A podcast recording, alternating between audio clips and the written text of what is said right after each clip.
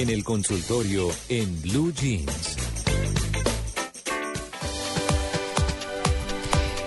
Bueno, a las 7 y 47 vamos a hablar de la tos. Pues uno, para uno es como casi de un día a día, ¿no? Veo a gente tosiendo, o tose uno, o se atoró, o cualquier cosa. Y ni hablar cuando hay mañanas tan frías como la que tenemos aquí en este momento en Bogotá. Sí, por ejemplo. Ah, bueno. Sí. Ese, ese tema a mí me da durísimo también cuando voy a Bogotá. Eh, siempre, siempre me da tos, pero iba a decir yo que para locutores, para quienes trabajamos con la voz, es aún más complicado. Claro. No, una toradita y uno al aire. Qué delicia, ¿no?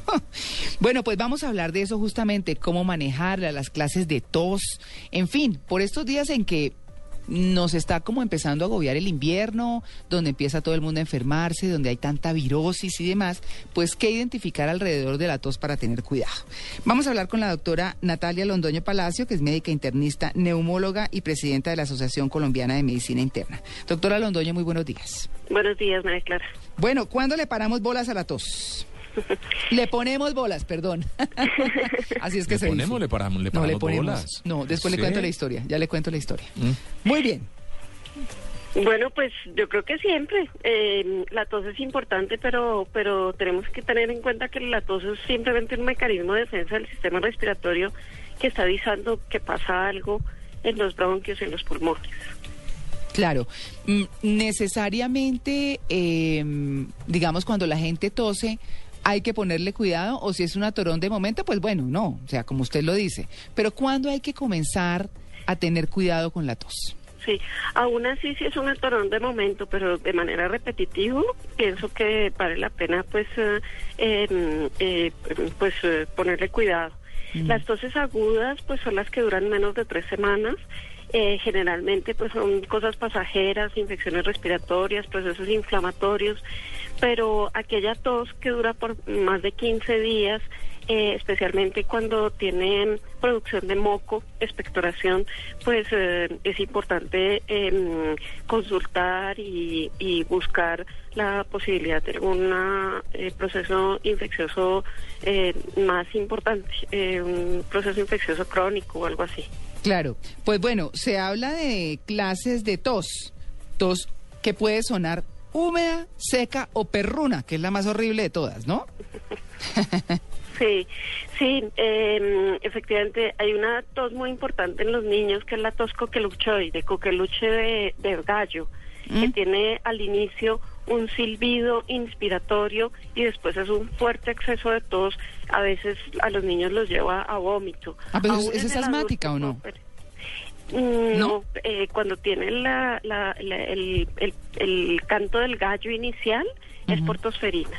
Ah, Eh, entonces es importante porque en los adultos hemos estado viendo eh, nuevos casos de tosferina. Recordemos pues que nuestra última vacuna de tosferina fue antes de los 10 años. Eso ya pues para mm, eh, personas más adultas pues eso ya no No no, no hay niveles eh, de defensa circulantes. mm, muy bien.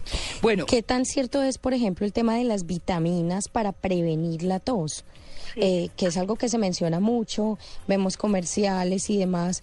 Si es cierto que puede prevenirse de alguna manera, o por lo menos que se prevenga que se dé tan frecuentemente. Sí, fundamentalmente la vitamina C.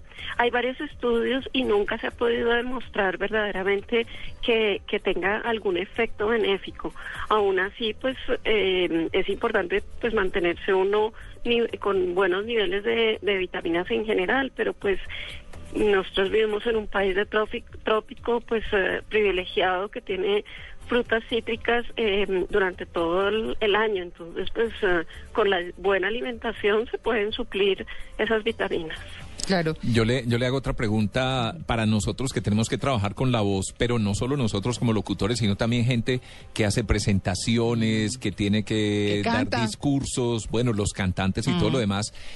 Uno eh, no siente que esté enfermo o algo, pero sí probablemente por el desgaste o por el uso de la garganta, eh, a veces carraspea y le sale esa tos. ¿Cómo evitarla? ¿Cómo trabajarlo? Sí, pues eh, los lubricantes sirven, eh, la miel, el jengibre, esas cosas eh, pues que ustedes mismos usan, creo que mm, con bastante frecuencia. Eso sirve. Eh, sin embargo, pues lo mejor para, para mantener una, una voz adecuada es educarla. realmente la fonoaudiología tiene mm, un, un capítulo importante en el manejo de la voz y es no forzarla, eh, y manejar muy muy bien las cuerdas vocales para que mm, pues no haya nódulos, por ejemplo el nódulo del cantante, el nódulo del, del, profesor. Claro. Bueno, pues eh, ahí está el tema. La tos, que parece una cosa tan sencilla, puede volverse muy complicada. La tos de los fumadores, que es la que se conoce, ¿cuándo empieza a dar síntomas de, de ponerle más cuidado?